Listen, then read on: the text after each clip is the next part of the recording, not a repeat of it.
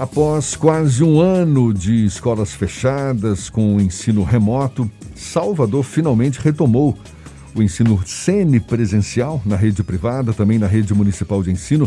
Não só Salvador, 24 das 27 capitais optaram pelo retorno das atividades escolares no formato híbrido. Essa metodologia que combina a aprendizagem presencial e remota Apenas o Distrito Federal, Belém e Cuiabá permanecem com estudos remotos, mas com planos também para o retorno presencial. Só que, desde o anúncio da retomada das aulas, apenas 10% dos professores voltaram às atividades. A gente fala mais sobre o assunto e conversa agora com a presidente da Comissão de Educação da Câmara, da Câmara Municipal de Salvador, a vereadora e também presidente municipal do PSDB, Cris Correia. Seja bem-vinda. Bom dia, Cris. Bom dia, Jefferson. Bom dia, Fernando. Bom dia a todos os ouvintes da Rádio FM. Eu queria pedir licença para dar um bom dia especial hoje ao nosso prefeito Bruno Reis, que está fazendo aniversário. Desejar a ele muita saúde, felicidade, muita luz no caminho dele, para que ele saiba e continue tomando as decisões mais acertadas para a condução da nossa cidade. Né? Então, parabéns, Bruno Reis, tudo de bom. Parabéns também, recebo o nosso abraço aqui todo aqui da a Tarde FM, o prefeito de Salvador, Bruno Reis. Vereadora, como é que a senhora avalia essa situação? Aulas presenciais liberadas pela prefeitura, professores que se recusam a voltar às aulas enquanto a categoria não for totalmente vacinada, alunos cada vez mais distantes das escolas. Como resolver essa equação, vereadora? Pois é, Jefferson, é, parece não é equação tão, tão fácil de resolver, né? Pelo menos é isso que está posto aí no cenário. E é triste, é lamentável, porque a gente vê um assunto tão importante como a retomada das aulas semipresenciais, como está sendo é, realizada, sendo politizado do jeito que está acontecendo. Né? A gente vê aí um movimento, e eu sempre faço questão de dizer isso, a gente vê um movimento da APLB, um movimento sindicalista da não retomada das aulas. E eu digo isso e faço questão de fazer a ressalva e separar a classe, os professores, do movimento sindicalista da PLB. E desde o início vem é, fazendo esse movimento contrário, altamente politizado, para que essas aulas não sejam retomadas, para que as atividades escolares não sejam retomadas. E quando eu faço essa afirmação, eu trago alguns sinais né, que é, levam, que nos levam a pensar que é um movimento realmente é, político. Quando um sindicato que está em defesa, teoricamente em defesa da sua categoria, coloca em, nas comunidades carros de som, pedindo aos pais para não levar os seus filhos para a escola, eu acho que isso vai além da defesa da sua categoria, da suposta defesa da sua categoria. Né? Isso aconteceu nos primeiros dias, logo quando, no dia 3, quando houve é, o início né, oficial da retomada das aulas, das atividades escolares. Então, isso aconteceu durante todo o fim de semana. Eu recebi várias, vários áudios no meu WhatsApp com essas mensagens em carro de som. Então, eu acho que isso é um sinal claro de que a PLB quer politizar o assunto. É lamentável, infelizmente. Vereadora, tem havido alguma interlocução da sua parte ou da Comissão de Educação da Câmara Municipal com os professores no sentido de chamar para o diálogo, para é, uma discussão, a busca de, uma, de um consenso para resolver esse impasse? Bom, é, a gente teve uma conversa, sim, com o presidente da PLB, Rui Oliveira, né? A gente conversou um pouco sobre esse assunto. É bem verdade que quando ele foi à comissão, é, ainda não havia o decreto, por incrível que pareça, foi, se eu não me engano, uma semana antes do decreto, mas esse foi o assunto em pauta, a possibilidade da retomada das aulas, né? Como é que a gente poderia chegar a essa equação? É, naquele momento foi um, um bom diálogo, mas de fato ele é, é muito incisivo nessa questão de que os professores só voltam à sala de aula depois de vacinados. Sendo que, vale lembrar que os professores foram vacinados pela Oxford, né? Tomou a vacina da Oxford, que já na primeira dose já garante 76% de imunidade. e isso não sou eu que estou dizendo, são os relatórios da Fiocruz, que é a parceira da Oxford, né, nacional aqui no Brasil, 76% de imunidade. É uma das vacinas que garante a maior imunidade já com a primeira dose. A segunda dose cresce, quando você toma a segunda dose da vacina da Oxford, cresce de 76% para 81%. Ou seja, é um número percentual muito pequeno. Então, é, eu acho que é mais um sinal de politização desse movimento como eu já disse. Você acredita que há um tipo de inclinação político-partidária nesse processo envolvendo os integrantes da PLB ou é uma questão de defesa de interesses da categoria ou pelo menos de um grupo de participantes dessa categoria? É, quando eu digo que o movimento ele é político, eu faço também essa afirmação que há sim o interesse político partidário nisso, que eu acho que é o que a PLB está demonstrando com as próprias atitudes que a PLB vem tomando. Como eu já dei alguns exemplos aqui.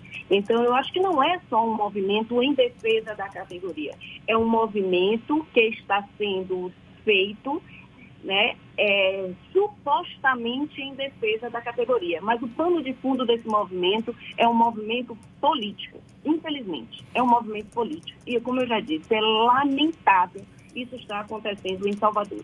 Você não vê isso em outras capitais, você não viu isso em outras capitais, você não viu essa resistência da APLB, do Sindicato dos Professores, melhor dizendo, né, nas outras capitais. Você só está vendo isso na Bahia. Você só vê isso na Bahia. E se você for observar, inclusive em outros países do mundo, é, recentemente, é, deve ter mais ou menos um mês, eu estava lendo uma pesquisa que nos Estados Unidos, nos estados onde é, o sindicato dos professores, a associação dos professores era forte, houve uma resistência maior de retomada das aulas. Imagine, nos Estados Unidos isso aconteceu. Né? E aí você vê aqui na Bahia, em Salvador, melhor dizendo, é a única capital do Brasil que você está presenciando esse movimento. Ou seja, é um movimento em defesa da vida? Será mesmo? Será mesmo que a gente pode dizer que esse movimento é em defesa da vida? Essa mobilização dos professores da PLB são ligados, obviamente, à rede pública de ensino. Mas existe resistência também dos professores da rede privada ou não existe nenhum tipo de queixa ou de questionamento por parte desses profissionais?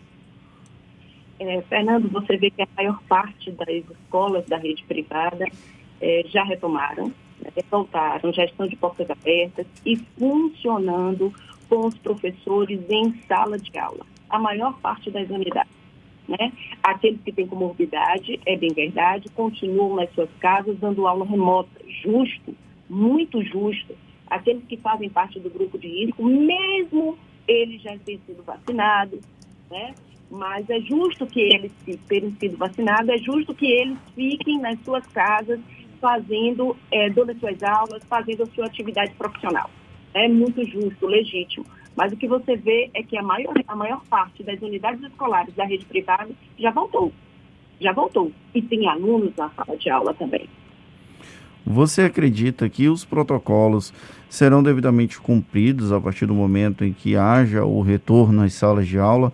Na semana passada, a gente teve um episódio aqui em Salvador de uma escola privada em que uma aluna testou positivo e ainda assim as aulas foram mantidas aqui, até que houvesse um segundo teste de uma outra criança ou adolescente positiva. Você acredita que essas, esses protocolos são adequados para a retomada das aulas aqui na capital baiana? Eu acredito sim, defendo que esses protocolos estão sendo cumpridos, Fernando, e digo por quê.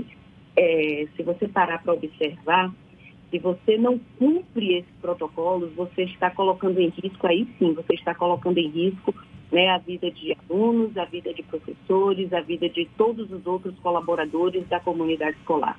Eu acredito e, e Acredito que não exista na direção e na condução dessas unidades escolares nenhum profissional com tamanha irresponsabilidade. Ele sabe muito bem a consequência danosa e catastrófica que isso pode ter caso ele não cumpra a, os protocolos de segurança, os protocolos sanitários. Então, eu realmente não acredito nessa possibilidade de que esses protocolos estejam sendo cumpridos. Na rede municipal, por exemplo, eu tive a oportunidade de visitar algumas unidades escolares, visitei na primeira semana e todas elas estavam cumprindo rigorosamente os protocolos. A gente vem acompanhando a condução do prefeito Bruno Reis e do próprio ex-prefeito ACM Neto, a condução das ações no combate à pandemia. Inclusive, Salvador foi destaque nacional nesse trabalho de combate à pandemia. Foram ações extremamente responsáveis, pautadas na ciência. Então, eu acho que não será diferente agora na retomada das aulas. A gente está conversando com a vereadora Cris Correia que é presidente municipal do PSDB e também presidente da Comissão de Educação da Câmara Municipal daqui de Salvador. Vereadora, considerando essa possibilidade de o primeiro semestre também ser comprometido por causa da pandemia, por causa aí da falta de aulas presenciais, e levando em conta que grande parte dos alunos continua sem acesso à internet, portanto, sem condições de acompanhar as aulas online, a senhora já começa a participar também de alguma discussão de um novo planejamento para o cumprimento do ano letivo de 2020 e também de 2021? Já, já, já tem essa discussão? Já se fala a respeito? É, existe sim já uma conversa, né? É, semana passada eu tive reunião, inclusive, com o secretário municipal de educação, falando sobre esse processo da retomada das atividades, sobre essa equação que a gente já falou bastante, esse impasse que está posto aí no cenário de Salvador né? E ele já estava começando a buscar outros caminhos, outras alternativas para. Eu acho que também, é, é, o cenário de ensino à distância, cenário pandêmico, que acabou é, causando isso, né? É, a gente ter que fazer o ensino, a educação à distância, nos traz algumas reflexões, né? É, o que eu percebo é que, de fato, para os aprender à distância é muito difícil, é muito desafiador, principalmente para a educação infantil. E para aqueles alunos do Fundamental 1, Fundamental 2, também é desafiador. Eu vejo minha filha aqui, eu sou mãe de uma menina de 12 anos, né, que desde o ano passado tem tido aulas né, remotas e no, no final do ano passado ela me disse, mãe, eu não aprendi quase nada esse ano. Imagina, uma criança de 12 anos espontaneamente, a gente conversando sobre escola. Na verdade, eu estava conversando com ela sobre a possibilidade de mudar de escola e ela me veio com essa afirmação. Né? O fato é que a gente, eu pelo menos percebi, fiz essa leitura, é que as pessoas, de um modo geral, nós não estamos preparados para lidar com essas ferramentas tecnológicas. É, então, o que é que eu percebi? Houve apenas uma transferência do que é feito presencialmente para o mundo virtual. E será mesmo que, isso, que essa é a melhor forma? Né? Até porque essa nova mídia, quando a gente fala desse universo virtual, a gente está falando de diversas, infinitas possibilidades. E que a gente restringiu apenas a transferência do uso da caneta, do uso do quadro para o ambiente da tela. Né? Então, as ferramentas utilizadas foram as mesmas, as metodologias foram as mesmas, né? os modelos adotados presencialmente foram transferidos para é, o mundo virtual. E eu acho que isso é, liga o nosso alerta, o nosso sinal amarelo, para que a gente possa fazer uma reflexão sobre essa proposta de ensino, né, que é uma proposta de ensino importante, né, fala realmente de uma tecnologia que a tendência é que a gente venha a utilizar ainda mais essa tecnologia, só que também nos mostra que talvez nós não estejamos preparados para utilizar essa tecnologia, porque a pura transferência dos métodos e dos modelos presenciais é, não podem ser adotados e feitos no modelo virtual, no modelo digital, no ambiente virtual, no ambiente digital, melhor dizendo, né? Não pode. Então, eu acho que esse cenário de ensino à distância, o cenário pandêmico, nos traz alguns desafios para que a gente possa fazer um estudo, para que a gente possa fazer um planejamento e para o futuro, né? E para qualificar essa educação. E pelo jeito, vereador, a gente vai, a gente nada em nada impede de a gente continuar nesse vai e vem, não é? Hora libera aula presencial, hora volta a ser tudo no formato digital. O próprio secretário municipal da Educação, Marcelo Oliveira, ele falou, não é, que se aqui na capital houver número aumento do número de infectados com comprometimento aí para a taxa de ocupação dos leitos de UTI, as aulas vão poder retornar integralmente ao formato remoto. Ou seja, é um vai e vem que nada impede de continuar persistindo ao longo do ano, não é?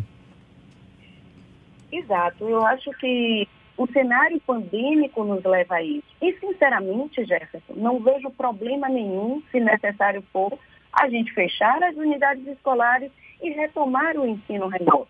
Não há problema nenhum, isso, tem, isso aconteceu na França recentemente, né? É, a França foi uma das, da, dos países que abriram as escolas.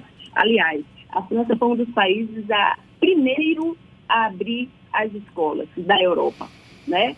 E passou um tempo com as escolas funcionando e, se eu não me engano, em fevereiro as escolas, as aulas foram suspensas, as escolas foram fechadas justamente por conta dessa nova onda. Né? Mas com as aulas, mas com as aulas remotas abrindo mais ainda esse fosso que separa os alunos das escolas, não é? O que eu acho, Jefferson, é que essa diferença, ela existe, né? É uma diferença, é consequência do nosso processo histórico, cultural, de desigualdades intensas sociais, né? E digo que esse cenário pandêmico, na verdade, só vem digamos, torná-la exposta, essa ferida exposta, né? É, só faz, traz ela talvez de diversas camadas que ela esteja encoberta e traz ela à superfície, tá? É, eu acho que o cenário pandêmico não intensifica essa diferença. Eu acho que esse cenário pandêmico expõe essa diferença, expõe essa ferida aí das desigualdades sociais. E aí, é, contraditoriamente, mas é real, qual é o único caminho que a gente pode minimizar essas desigualdades sociais? Através da educação. Não há outro. Ou seja, é por isso que eu também defendo a retomada das aulas presenciais. Porque só através da educação é que a gente pode reverter esse quadro, reverter esse cenário dessa desigualdade é, social tão intensa. Vereadora Cris Correia, presidente municipal do PSDB, também presidente da Comissão de Educação da Câmara Municipal de Salvador. Muito obrigado pela sua disponibilidade. Bom dia e até uma próxima para a senhora. Muitíssimo obrigada, Jeff. Obrigada, Fernando. E um excelente dia a todos os ouvintes da Rádio A Tarde FM. Obrigada, estou sempre à disposição.